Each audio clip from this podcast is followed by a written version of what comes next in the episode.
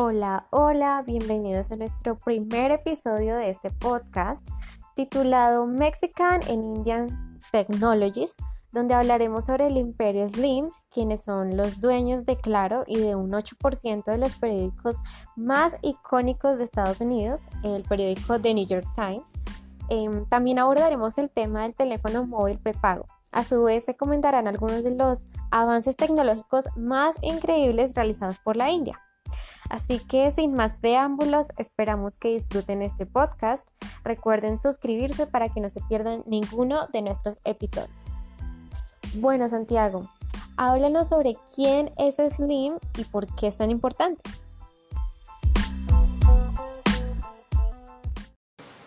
Así es, Carolina, muchas gracias. Yo soy Santiago Mojica y les hablaré un poco sobre el Imperio Slim y específicamente sobre Carlos Slim. Eh, bueno, él es un empresario e ingeniero mexicano. Él nació específicamente en Ciudad de México un 28 de enero de 1940. Él es el vigésimo hombre más rico del mundo. Eh, este hombre posee bienes que van más allá de los 59.800 millones de, dólares. Su padre y su madre eran cristianos. Eh, él es un hombre que siempre ha venido de una familia muy pudiente a nivel económico.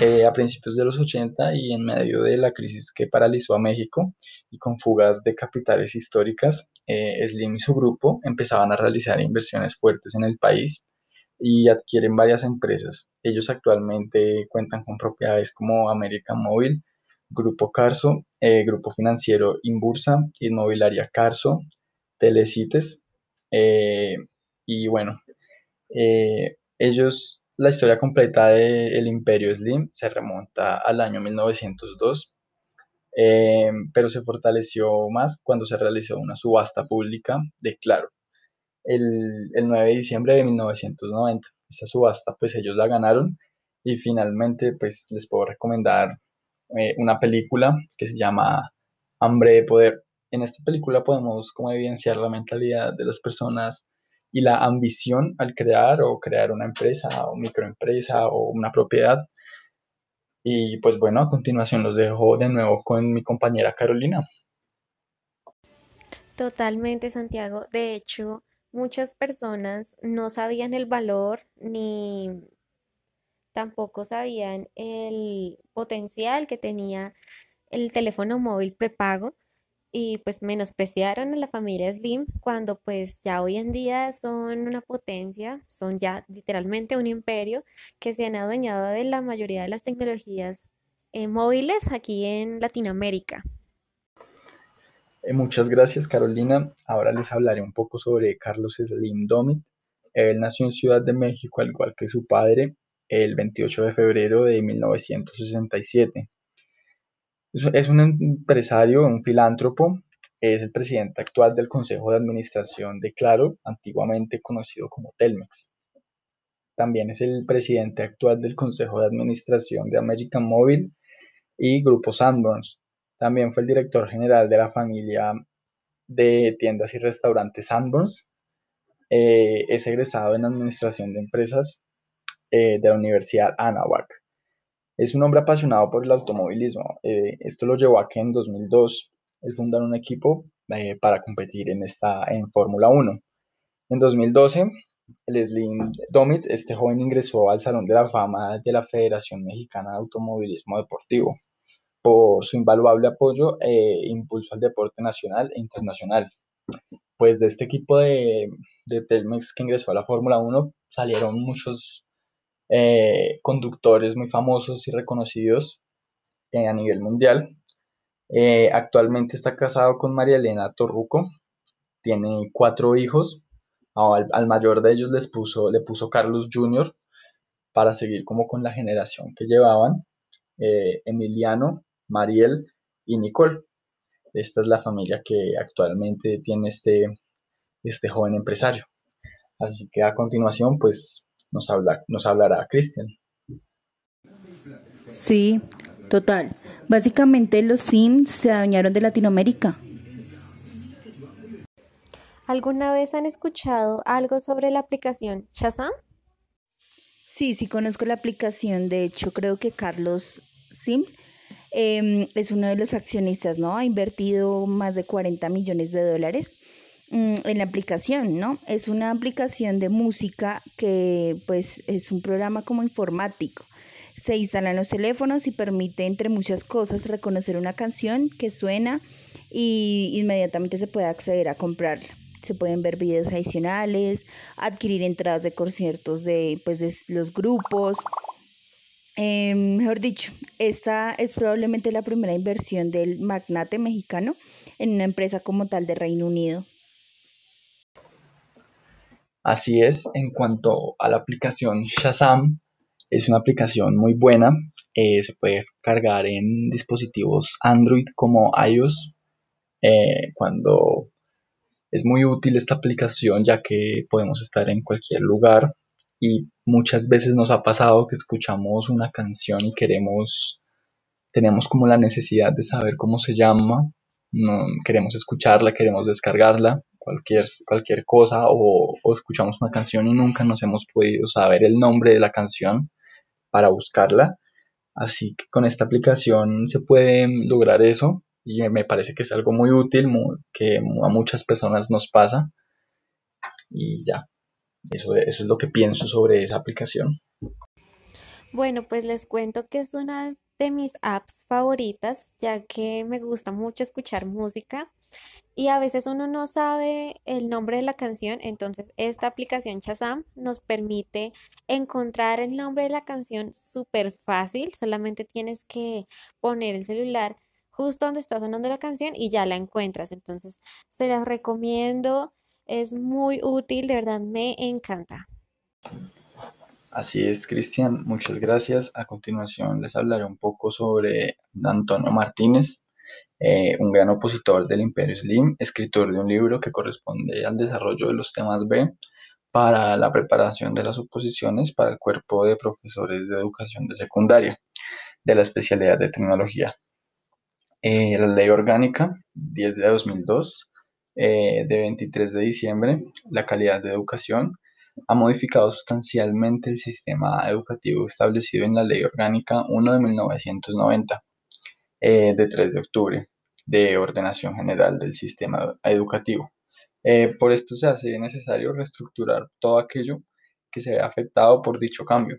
Eh, este, este, es el caso de los temarios de tipo B, que han de regir los procedimientos de, del ingreso a los cuerpos docentes. editorial MAD eh, que ponen el, al servicio de todos los opositores del cuerpo de profesores de educación secundaria de la especialidad de tecnología. Eh, unos temarios completamente actualizados y redactados por reconocidos especialistas en sus materias, eh, con lo que el opositor tiene la garantía de disponer unos materiales de gran calidad y desarrollados en una forma clara para ser estudiados y la redacción del desarrollo del temario. Eh, estos autores han seguido el criterio básico que el opositor no tenga necesidad de acudir a ninguna otra de consulta. Eh, esto es que encuentre en este libro todo el material necesario y de forma abundante para superar con éxito la oposición. Eh, la premura con, que siempre se prepara una, una oposición les ha obligado a hacer un esfuerzo para que toda esta materia como que esté expuesta de forma clara al mismo tiempo que sistemáticamente tratada, como para evitar atascos de comprensión, em, conseguir la fluidez en el estudio y la preparación. Básicamente esto es como el libro que trata el libro de, Antonio Martínez. Eh, él tiene unos méritos que entre los más relevantes está como ser funcionario del cuerpo de maestros de educación infantil, él tiene un título de doctor en el año 2014 por la tesis doctoral La formación inicial y permanente del profesorado para dar respuesta a la diversidad. Em, él tiene una formación permanente, em, es una formación amplia. Em, él, siempre ha sido una persona que siempre posee muchos recursos eh, así, asimismo los recursos didácticos como aula virtual, como Moodle, eh, recursos de, este, de esta manera, inteligencia emocional.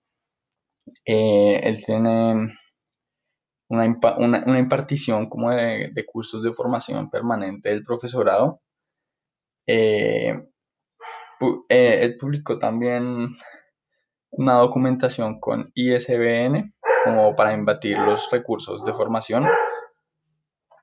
Eh, y él es miembro del Tribunal de Evaluación de TFG. Es un miembro del Tribunal de Evaluación en la, una universidad Antonio Nebrija y Universidad Isabel I. Claro, Santiago, y es que Antonio denuncia a todos los que no proporcionan una buena cobertura móvil o un acceso a Internet. Él también denuncia a todos los que frenan la democratización de las tecnologías. Por eso es un opositor de la familia Slim y pues declaro. Bueno, pues Moni Chawan es el quinto comisionado de la Comisión Federal de Telecomunicaciones, COFETEL. Es un cargo que va a asumir de forma inmediata y pues hasta ahora se ha desempeñado como un coordinador de asesores del secretario de Comunicaciones y Transportes. Mm, a este cargo llegó en 2009 y eh, pues nada, alguna de las frases que él citó es como la, la frase a lo que se refiere de las penetraciones más bajas del mundo, ¿no? Él dice algo como estamos completamente subdesarrollados cuando el hombre que gestiona ese sector es multimillonario y mexicano.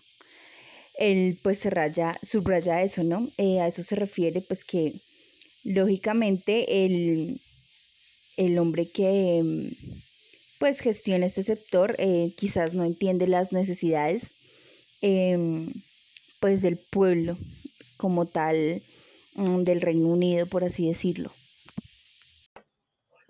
Así es, Cristian. Eh, a continuación les hablaré un poco sobre el monopolio de la tecnología de México.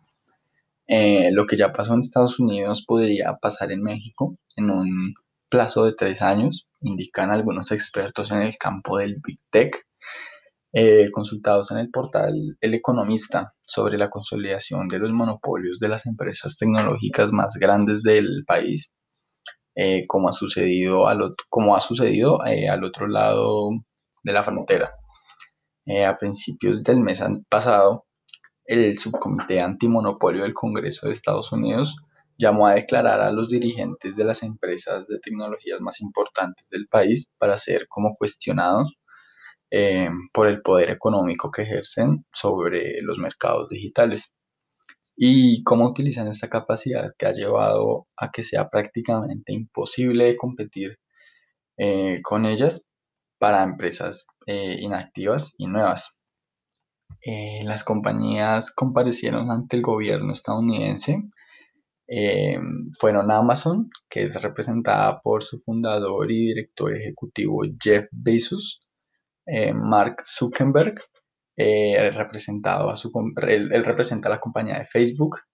Eh, Tim Cook es el director ejecutivo de Apple y Sundar Pichai, director ejecutivo de Google. Eh, es una pregunta que se hace mucho es, ¿puede México caer en la misma situación o tener los medios para prevenirlo? según nos informa el economista, el país cuenta con con la, recién creada Unidad de Mercados Digitales como parte de la Comisión Federal de Competencia Económica, por lo que a primera vista sería imposible implementar medidas temporáneas que puedan evitar la consolidación del monopolio de empresas extranjeras en los mercados digitales. Eh, se advierte también que las acciones en este sentido deberán comenzar a tomarse prontamente si quiere evitarse que las empresas americanas tengan que comparecer eh, ante las autoridades nacionales como pasó en Estados Unidos. Mm, las autoridades mexicanas eh, en este momento siguen la tendencia mundial en la búsqueda de, medios, de medidas regulatorias que puedan como aliviar el fuerte agarre de Google, Facebook, em, Amazon, Apple en los mercados digitales sin restringir la innovación y los modelos de mercado ya establecidos en el ámbito digital. Eh, existe en México desde 2014 eh, de leyes como de competencia económica que llaman al Estado a iniciar una investigación Cuando se detecten elementos que hagan suponer que no existen condiciones de competencia como efectiva en un mercado y con el fin de determinar la existencia de barreras eh, a la competencia libre, eh, concurrencia con insumos esenciales que pueden generar efectos anticompetitivos. Eh, y a continuación los, los dejaré con Carolina, que va a citar lo dicho por Alejandra Lagunes sobre la economía digital y la corrupción. Quiero citar una frase célebre que dijo Alejandra Lagunes Soto, eh, coordinadora nacional de estrategia digital en 2012 en México, que dice, no tenemos agua, pero podemos estar conectados e Internet nos ayudará a avanzar. Otra cosa que ella dice es que la economía digital puede acabar con la corrupción. Angie, ¿nos explicarías bien qué es lo que quería decir Alejandra Lagunes con esta frase? ¿Cuál era su estrategia? Sí, además de que pues cabe destacar la estrategia de, de pues Alejandra, su estrategia digital nacional eh, pues buscaba un trabajo integral. Em, por esto se determinó que la coordinación de estrategia digital nacional eh, dependiera de la oficina de presidencia, ¿sí? Mm, ¿Qué buscaba esta estrategia? Eh, por un lado, más del 50% de la población estaba en condiciones de pobreza y por el otro era necesario establecer pues una estrategia em, que se alineara con el plan de desarrollo y pues cumpliera las demandas de educación, salud, seguridad, economía y pues que la transformación del gobierno tenía a la ciudadanía, ¿no? Eh, la estrategia mm, eh, de la funcionaria es dinámica y flexible, ya que las condiciones del país no son las mismas que pues eran antes. Em, el cambio se ha llevado a un gran término feliz y pues es indispensable contar con la colaboración de la industria, la academia y pues el gobierno. Mm, asimismo, pues ella menciona que es muy importante pensar de forma global y actuar localmente para pues resolver las necesidades de la gente. Muchas gracias Angie. Eh, a continuación les hablaré un poco sobre un ascenso social, un ascenso laboral. Eh, este consiste en lograr dentro del mismo empleo un puesto mejor, de mayor jerarquía, reconocimiento y en general pues de un mejor salario. Este ascenso social en las sociedades capitalistas es la posibilidad de subir de una menor a otra mayor incrementando totalmente sus ingresos personales, eh, familiares y por ende como, una, como un mejor nivel de vida, pasando de ser pobre a la clase media o alta o de la clase media a la clase alta, lo que puede conseguirse por, por obra de la suerte en algunos casos, por ejemplo, cuando se obtiene un premio en los juegos de azar por méritos eh, como aquel que logra convertirse también en un profesional exitoso en el campo de alguna ciencia, de las artes o, del deporte, o por saber aprovechar ciertas características personales, como por ejemplo quien gana, modelo, eh, quien gana dinero modelando ropa. Eh, en las ligas deportivas el ascenso ya significa otra cosa, pero básicamente una persona se da cuenta que que acaba de tener un ascenso social cuando su salario es mayor, cuando el reconocimiento es mayor, cuando el nivel de jerarquía es superior al que tenía. Y ya a continuación les voy a presentar a um, Cristian, que va a hablar sobre los símbolos de pertenecer a la clase media. Bueno, ya hemos hablado sobre los avances tecnológicos de México, ahora vamos a ir al otro extremo del mundo, al continente asiático, pero específicamente a la India, donde hablaremos sobre también unos avances tecnológicos de ellos, sus conocimientos y un poquito de su cultura. Quiero hablarles sobre un hombre de la India que se llama Sasikanta Sahu, como Yahoo, pero sin el ya. Es curioso porque él trabaja precisamente en Yahoo India, sino que ahí es, no es tan reconocido, sino que es como un simple informático, la verdad. Pero él ha creado un sitio web que se llama eexamcenter.com, en donde le dedica mucho tiempo a su sitio web y sube libros de programación informática. Él busca en todo lo que puede, diferentes libros de informática y los sube a su página web. La verdad le dedica bastante tiempo a esta. Entonces es un hombre que vale la pena recalcar aquí en, en los avances tecnológicos de la India. Esta página web ustedes la pueden buscar. Eh, ahí pueden encontrar diferentes tipos de libros. La verdad también se los recomiendo por si quieren como pegarse una pasadita por aquí. Se llama eexamcenter.com. Cabe mencionar que son libros con información 100% válida. Entonces ahí pueden encontrar varios libros de programación informática y pueden confiar en todo lo que estos libros dicen. Eh, otro inventor proveniente de la India es el Unicode IDE. Eh, ¿Qué es el Unicode IDE? Se preguntarán ustedes. Bueno, pues es un identificador único. Eh, garantiza que sea único en todos los identificadores utilizados. ¿Por qué se hace esto con un propósito específico? para que haya una estrategia de generación diferente. Entonces, el número de series pues son asignados de forma incremental o secuencial. También hay números aleatorios que son pues seleccionados de un espacio, em, un número mucho mayor que el máximo esperado, ¿sí?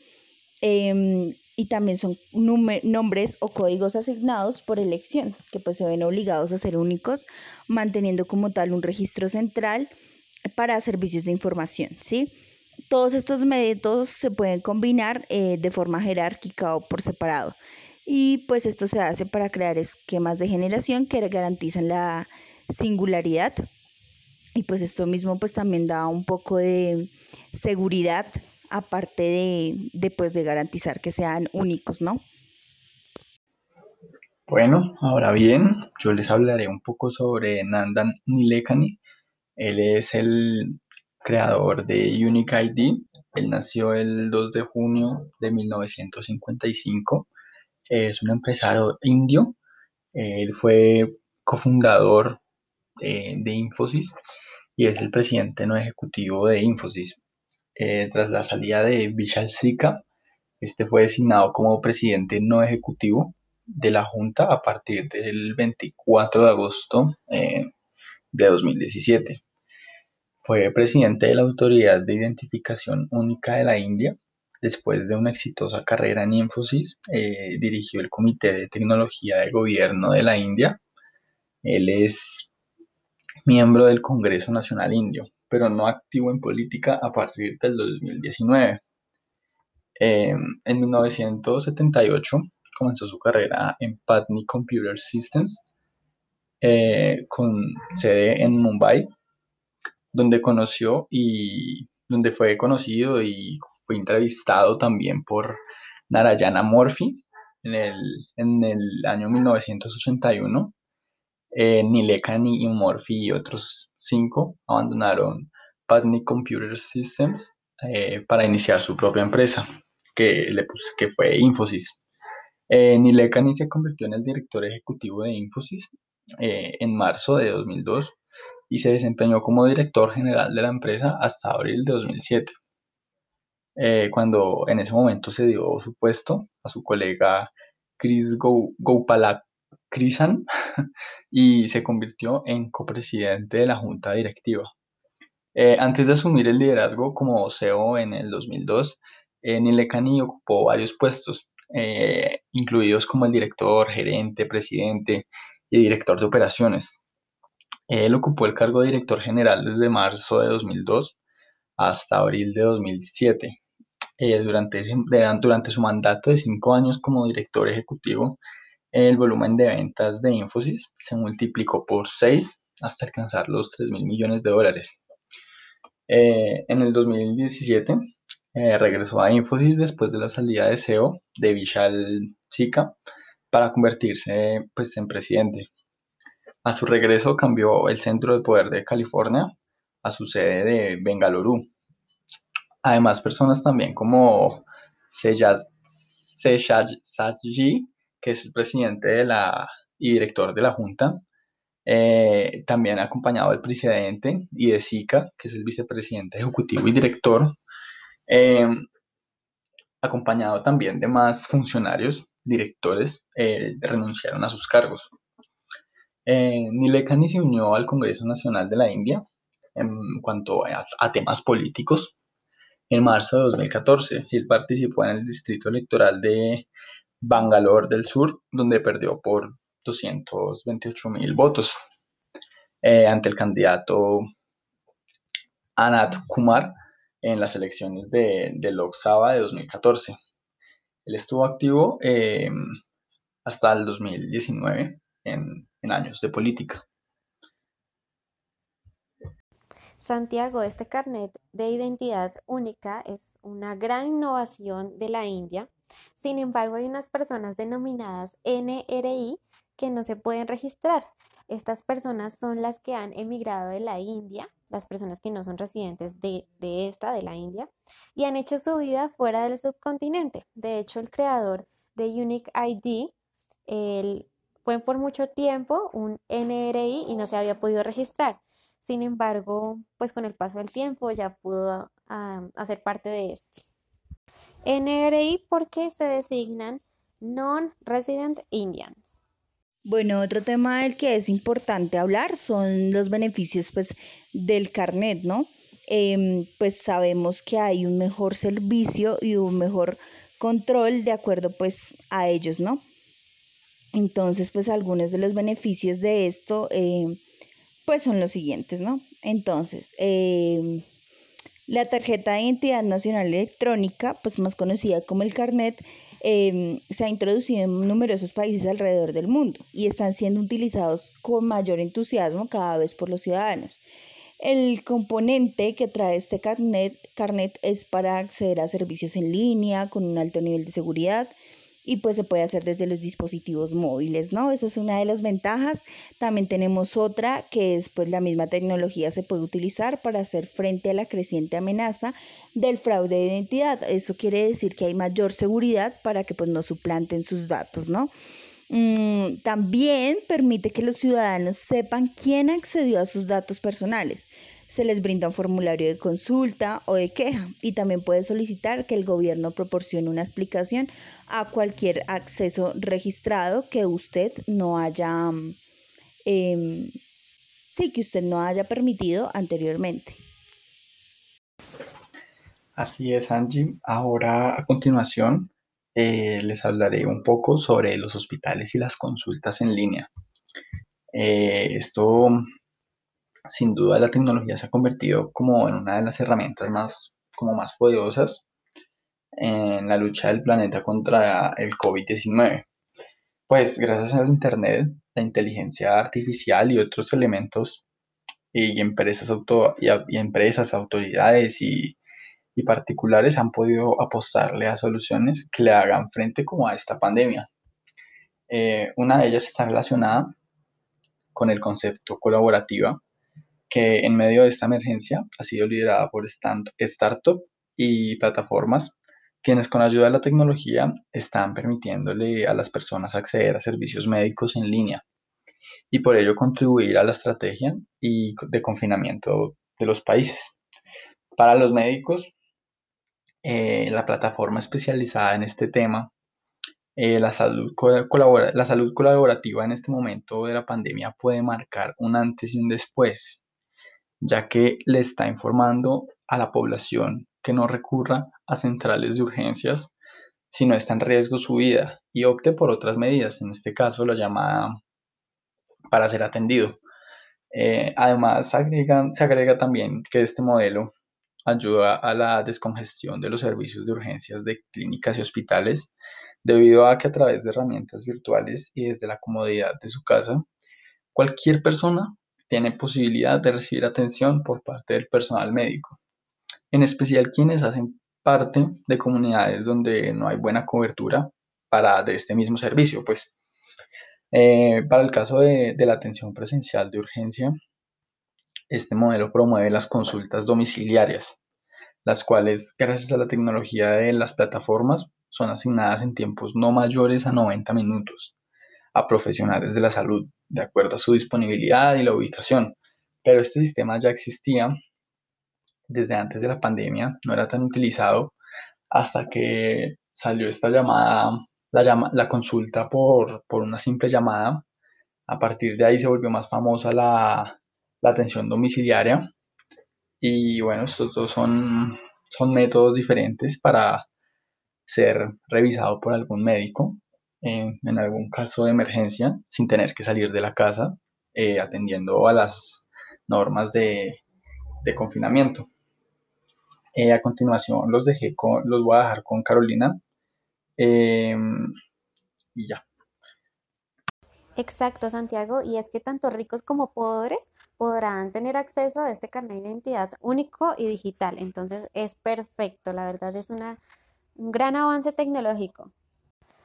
Los indios están súper orgullosos de sus avances tecnológicos y es por eso que creen que IT significa Indian Technologies.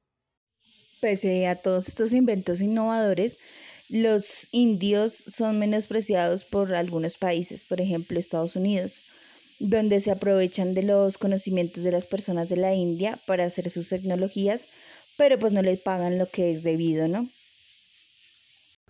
Sí, Angie, y es que la verdad tratan muy mal a estas personas y no reconocen la mm, cantidad de sus conocimientos y el valor de ellos. Así es. Eh, a continuación, yo les hablaré un poco sobre la India, que ha adelantado a Estados Unidos y es ahora el segundo mayor mercado Internet del mundo. Con 333 millones de usuarios, eh, se encuentra detrás de China, que tiene 721 millones. Ahora bien, en un nuevo informe publicado hoy por la Comisión de la Banda Ancha para el Desarrollo Sostenible de las Naciones Unidas, se confirma asimismo que apenas seis países, incluidos China y la India, representan el 55% de la población mundial total que todavía no está en línea, a causa sencillamente eh, de que estos países tienen un gran número de habitantes. Según la edición del, de una, del, del informe, mientras que el acceso a Internet está casi saturado en los países más ricos del mundo, la conectividad no avanza lo suficientemente rápido para ayudar a reducir las disparidades del desarrollo en sectores como la enseñanza y la atención sanitaria en los países más pobres del mundo.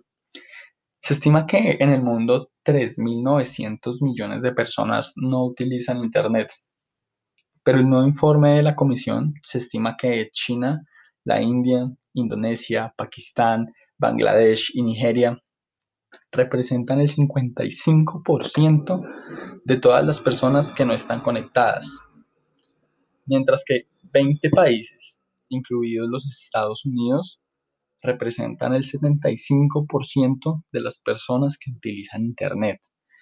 De estas conclusiones se desprende que esfuerzos específicos en cuanto a unos mercados clave podrían ayudar considerablemente a resolver la enorme brecha digital eh, entre los que están en línea y los que todavía no lo están.